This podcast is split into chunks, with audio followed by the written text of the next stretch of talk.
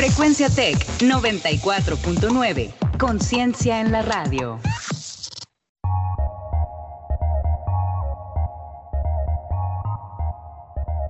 En 30. En 30. En 30. En 30. En 30. En 30. En 30. En 30. En 30. Bienvenidos.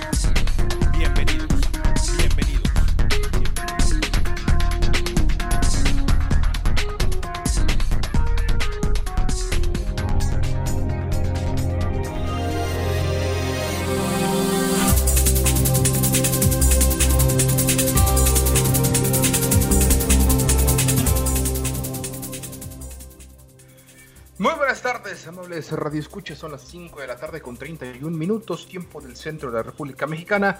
La temperatura actualmente nos indican 32 grados centígrados en la ciudad de Monterrey.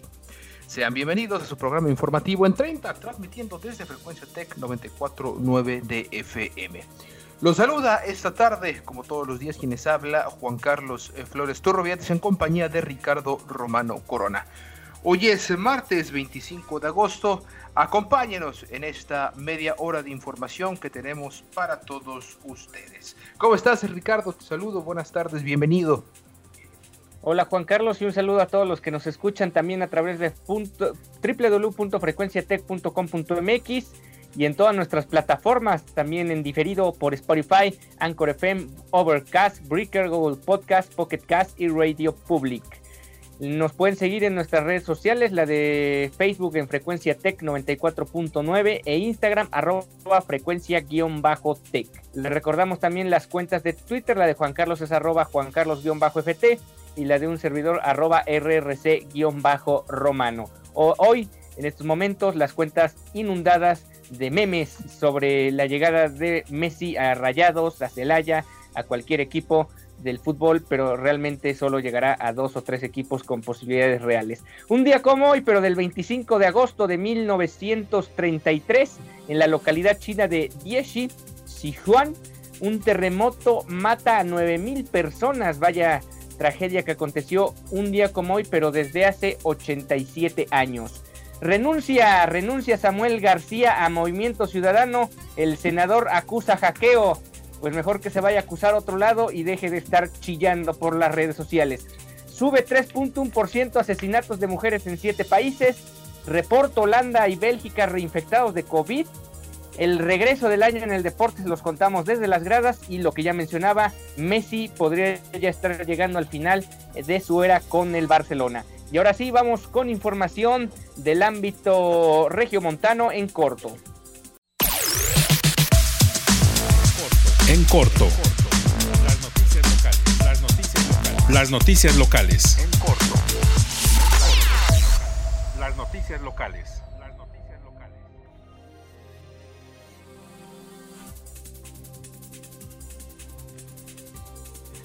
Y bueno, como lo comentábamos en los titulares, el día de hoy, eh, desde la madrugada, desde la madrugada, apenas las primeras horas de este día 25 de agosto, luego de que se publicara en su perfil de Facebook un mensaje en el que anunciaba su renuncia a Movimiento Ciudadano y a las aspiraciones a la gubernatura y acusó también a su compañero Luis Donaldo Colosio de actos de corrupción.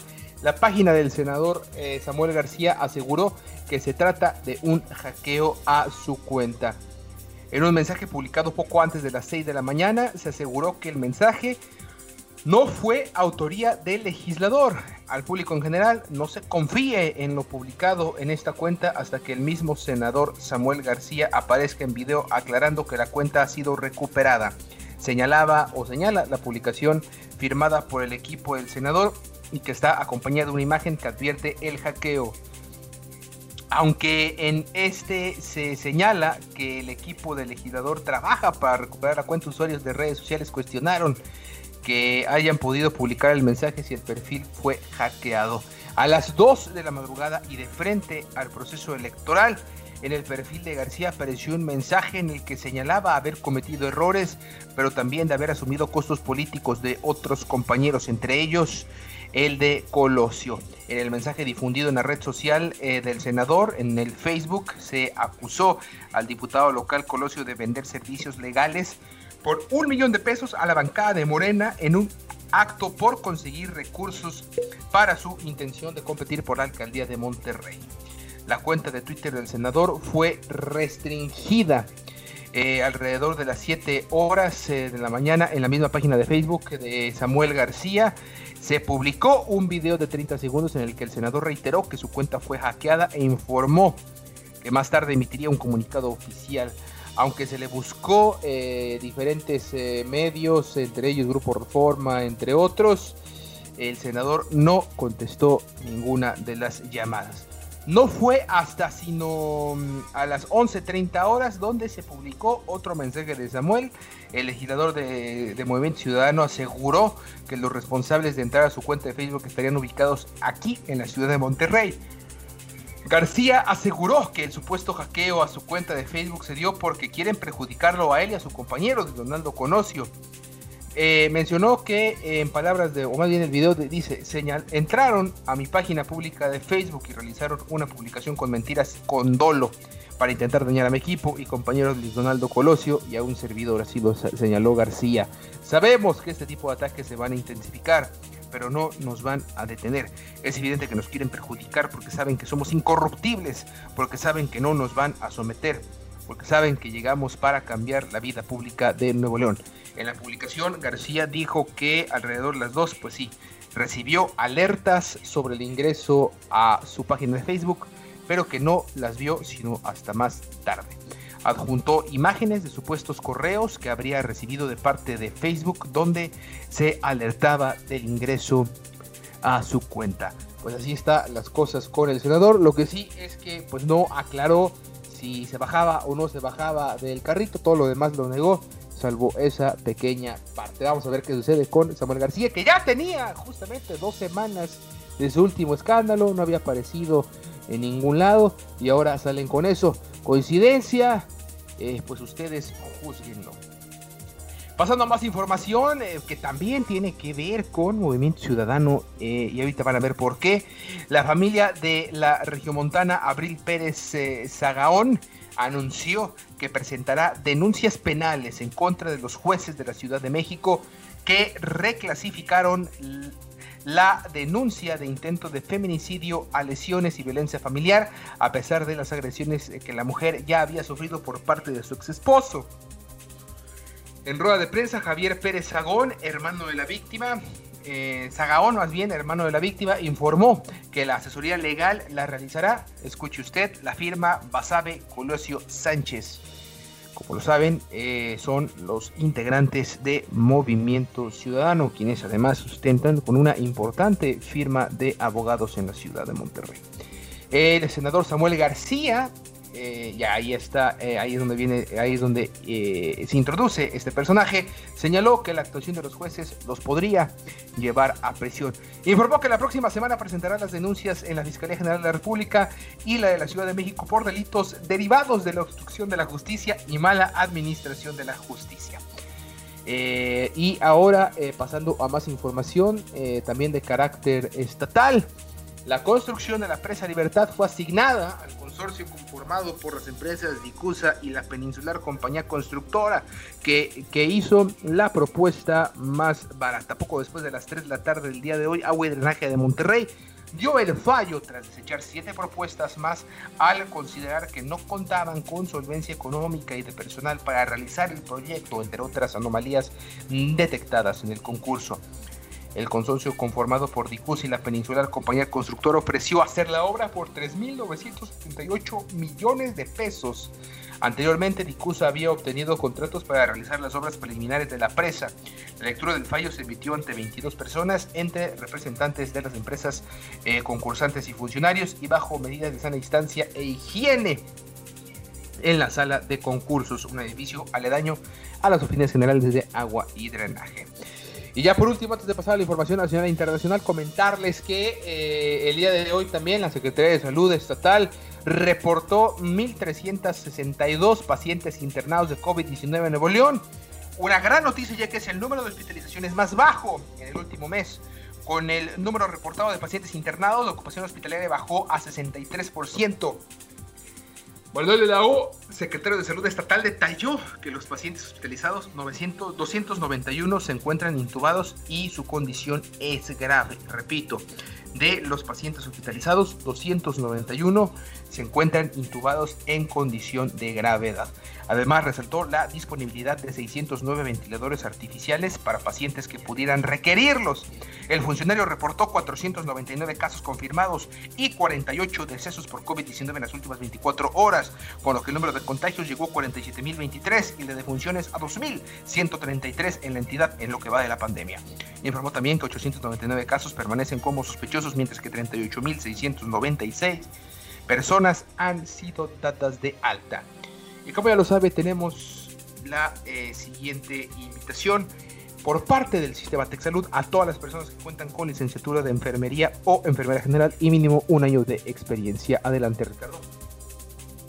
¿Cuentas con la licenciatura en enfermería general o enfermera y mínimo un año de experiencia? TechSalud, una de las instituciones de salud de mayor prestigio en México, te invita a formar parte del equipo de héroes y heroínas que ayudan a salvar vidas contra el COVID-19. Acepta el reto de colaborar en esta gran institución que te brinda un paquete de compensaciones superior al del mercado, desarrollo profesional constante y algo muy importante, calidad, seguridad y equipo de protección de alta calidad en tu área de trabajo. Postúlate hoy mismo al 81 23 52 07 73, al 81 23 52 07 73 o en el correo electrónico sofiorosco.tech.mx. Repito el correo sofiaorozco.tech.mx. Hoy más que nunca, salvemos vidas. Y ahora sí, pasemos a noticias del ámbito nacional e internacional en Agenda 21. Agenda 21. Actualidad global.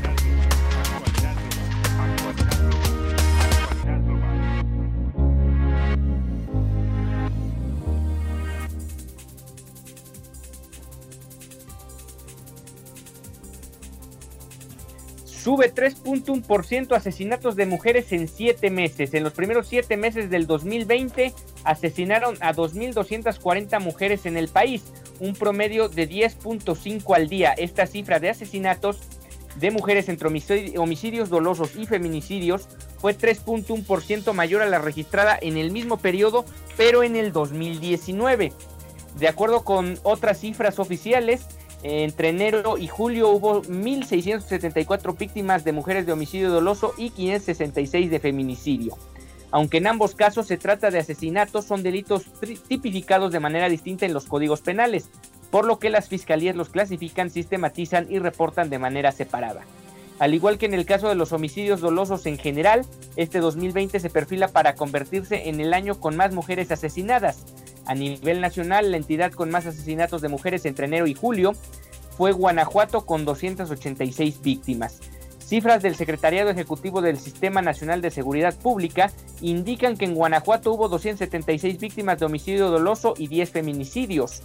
A Guanajuato le siguieron Estado de México con 233, Chihuahua con 172, Baja California con 164 y Jalisco con 150. En cuanto a homicidio doloso, encabeza la lista Guanajuato, seguido del Estado de México, con 153, eh, Chihuahua con 152, Baja California 142 y Michoacán 137. La violencia contra las mujeres aumentó en México a pesar del confinamiento por la epidemia del COVID-19 y de la implementación de distintos programas y estrategias federales para combatir este fenómeno. En cuanto al feminicidio, Tijuana, Baja California y Ciudad Juárez, además de bueno, Ciudad Juárez, Ciudad Juárez, Chihuahua, son los municipios con más feminicidios en lo que va de 2020 con 14 cada uno. Un reporte difundido por la misma secretaría ya mencionada precisa que Tijuana tiene una tasa de 1.56 delitos por cada 100.000 mujeres, mientras que Ciudad Juárez es de 1.91. Culiacán, Sinaloa está en el tercer lugar nacional con 10 feminicidios cometidos en los primeros 7, 10, meses del año y una tasa de 2.04. Siguen en la lista, ojo, Monterrey y San Luis Potosí con 9 cada uno, además de eh, la delegación de Iztapalapa o la alcaldía de Iztapalapa, de Iztapalapa con 8, así como Tlalpan, Ecatepec, que es en el Estado de México, y Puebla con 7 cada uno de estos últimos tres eh, alcaldías, municipios del país. Con seis feminicidios figuran Gustavo, Gustavo Madero, Zapopan y Morelia y con cinco están Chihuahua, Manzanillo, Lerdo, Tlajomulco, Chimalhuacán y García, esto último en Nuevo León. Reforma publicó el 21 de agosto que los feminicidios aumentaron 5.4% entre enero y julio de este año en comparación con el mismo periodo de 2019. Las mujeres lamentablemente seguimos siendo maltratadas, golpeadas y violadas. Hablo en plural, pues estoy consciente de que cuando agreden a una mujer nos agreden a todas. Expresó hoy la secretaria de Gobernación, Olga Sánchez Cordero, en datos duros, lamentables y que lastimosamente reflejan cómo, cómo le han pasado muchas mujeres en este confinamiento en sus casas o supuestamente en sus casas. Sí, ahí está la, nota importante, no quitar el dedo del renglón en, un asunto tan delicado como es el tema del feminicidio. Eh, ahí vemos cómo está Monterrey en la lista de los municipios. Y gracias a que Monterrey está en esta lista con los municipios con una alta cantidad de feminicidios junto con García también, el estado se encuentra en el quinto lugar a nivel nacional.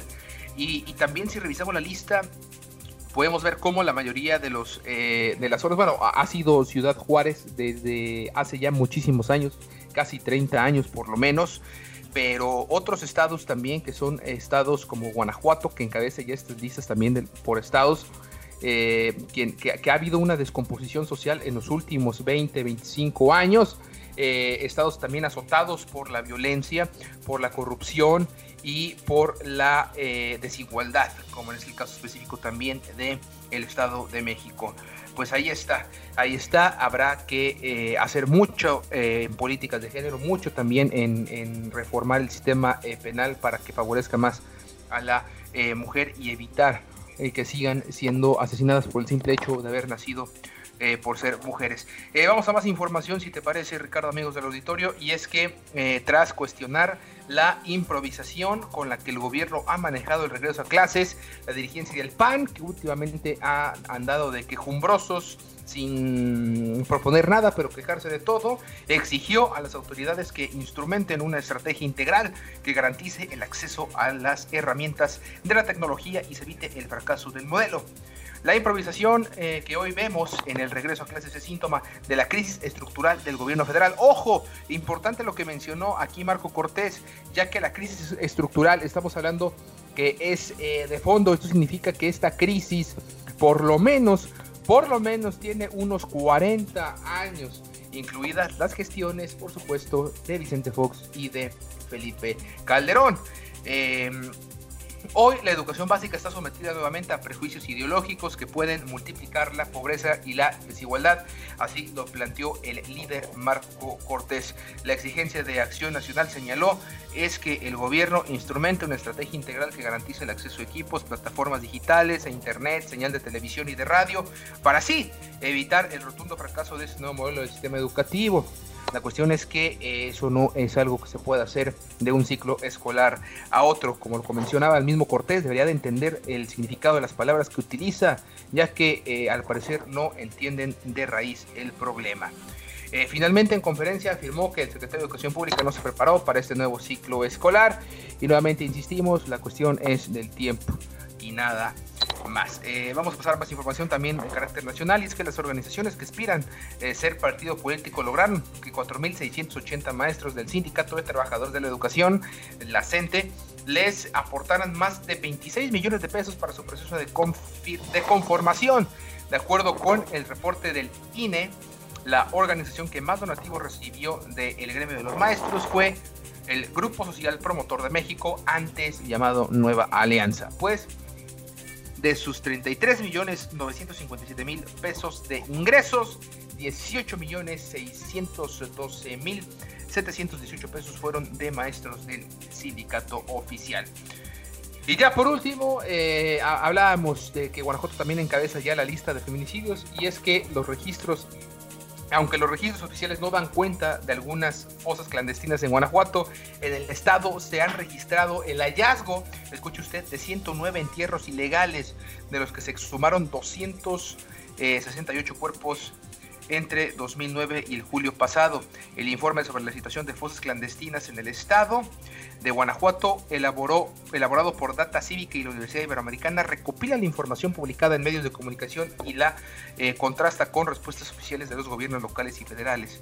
En una revisión numerográfica detectaron que las 109 fosas clandestinas se hallaron en 29 de los 46 municipios de Guanajuato. Terrible la violencia y la descomposición social de un estado que, eh, bueno, todavía se ostenta orgullosamente de ser el bastión panista del país. Vámonos con información del virus en México y el mundo y la información internacional, Ricardo. Sí, algunos datos de la evolución del virus en la última semana. Bueno, el número de casos diarios reportados continúa disminuyendo como lo mencionamos ayer. El promedio móvil de casos diarios está casi 2.000 por debajo del pico por fecha de registro. También se tuvo el menor número de defunciones reportadas en las últimas 10 semanas. Por fecha de registro, la evolución positiva coincide con una caída de contagios. La ocupación de camas generales sí disminuyó durante la semana 36% con respecto al 38% de hace 7 días. Colima, Nuevo León y Nayarit siguen estando entre las entidades con mayores exigencias hospitalarias, aunque ya mencionaba Juan Carlos que se está también bajando aquí en la entidad el tema de la hospitalización. Coahuila mejora con respecto a la semana anterior, y el Valle de México continúa mejorando lentamente, ha recuperado cerca de 2.700 camas generales desde el 6 de junio, 42% menos ocupación frente al pico. Ya en cuestiones de Latinoamérica, Perú sigue siendo el país con la epidemia más intensa en el continente, medido en defunciones por 100.000 habitantes, ayer también lo mencionábamos, y seguido por Chile. Finalmente, la OMS actualizó sus datos de capacidad hospitalaria en Latinoamérica y hasta 2018, ojo con este dato, México no estaba entre los países, entre los 20 países con mayor número de camas por cada 10 mil habitantes. Hágame usted el favor para todos los como Marco Cortés que se quejan de problemas de fondo en temas de algunas estructuras de la composición social y ciudadana de este país, pues ahí está el dato, ahí se los dejo. Desde 2018, ah, más bien hasta 2018, México ni siquiera estaba en el top 20 en Latinoamérica con el mayor número de camas por cada 10 mil habitantes. Ahí queda el dato para que siga quejando este señor. Reporto Holanda y Bélgica reinfectados de COVID-19. ¿Sí, Juan Carlos? No, adelante Ricardo. Eh, nuevos rebrotes en Europa.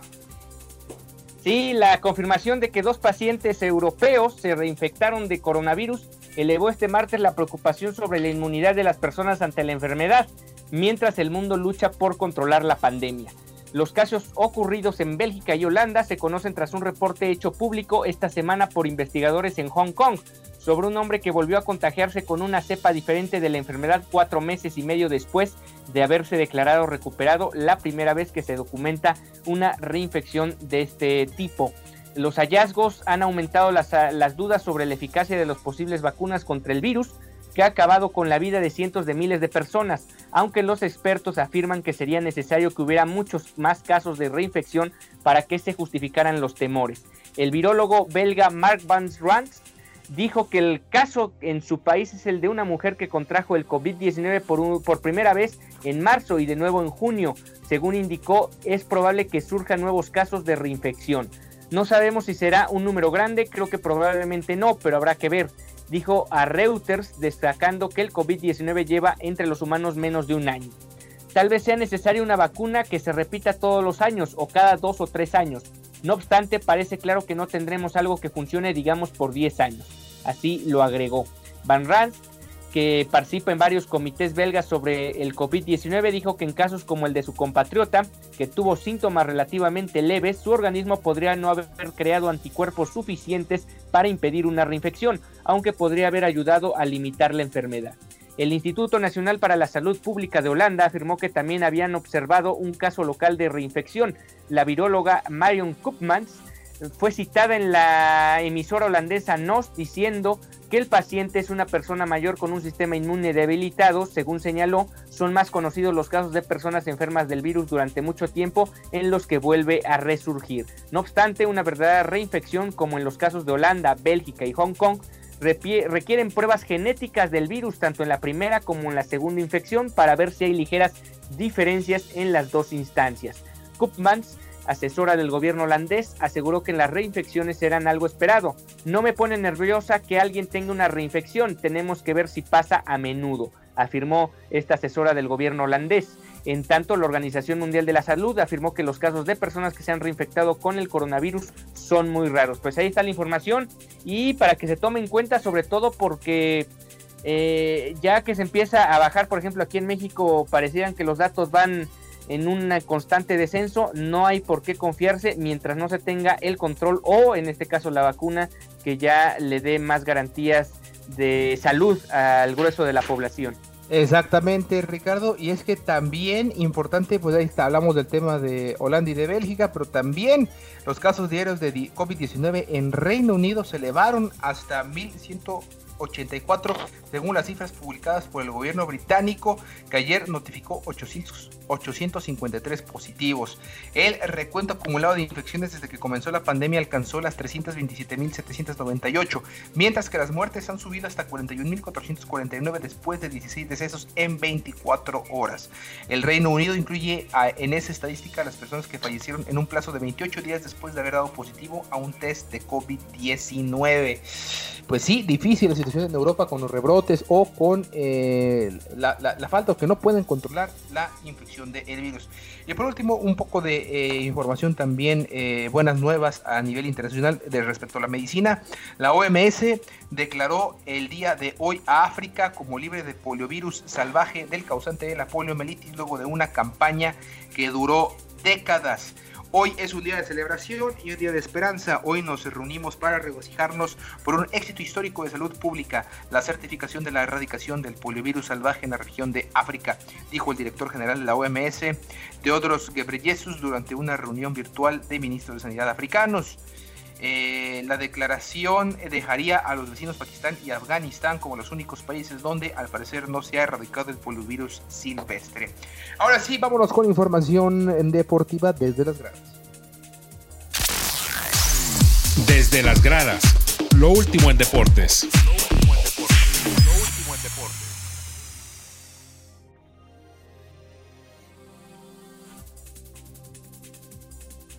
Y antes de ir al tema del, de meme deportiva, el regreso del año puede ser considerado Andy Murray. El inglés número 134 del mundo derrotó este lunes por 6-3, 3-6 y 7-5 al alemán Alexander Esberev y avanzó a la tercera ronda del abierto de Cincinnati. El ex número uno del mundo choca en la tercera ronda frente al canadiense Milus Raonic, quien el domingo venció 6-4 y 6-4 al estadounidense Sam Curry. En estos momentos, el duelo está suspendido con ventaja parcial de 6-2 en el primer set para el canadiense. Murray volvió a las pistas después de más de un año de ausencia por una lesión recurrente en la cadera derecha. Se incluso se hablaba del retiro de este jugador. Hoy fue, más bien ayer fue protagonista en la pista Grandstand de Flushing Meadows, donde este año debido a la pandemia del coronavirus se disputa el abierto Masters 1000 de Cincinnati. Murray de 33 años demostró desde el principio del partido gran preparación física y toques de tenis que lo llevaron a la cima del ranking mundial, además de una estrategia pletórica cada vez que enfrenta a cada uno de sus adversarios. Seguro con su saque y golpes desde el fondo de la pista, Murray dominó la primera manga con parcial de 6-2 y la cerró en tan solo 49 minutos. También jugó mucho mejor la joven promesa alemana en la segunda manga, donde se recuperó y ganó ese set.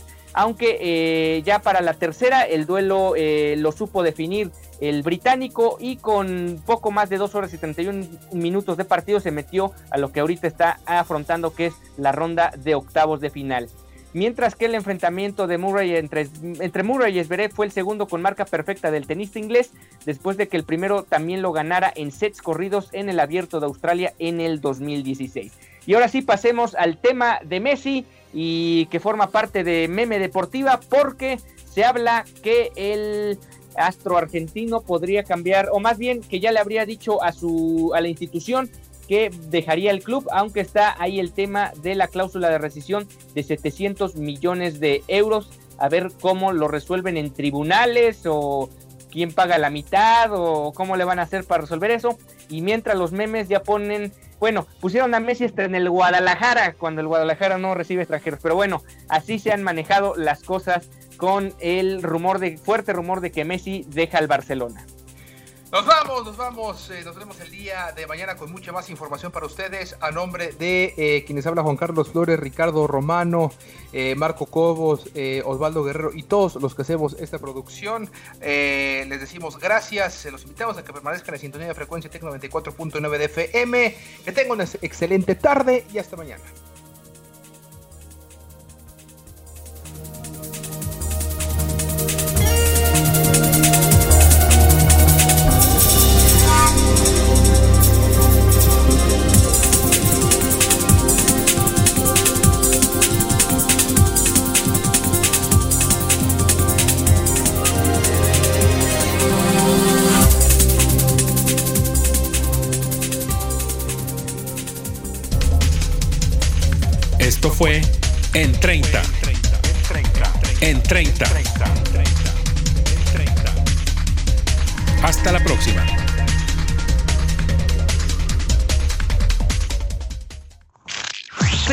Tech 94.9. Conciencia en la radio.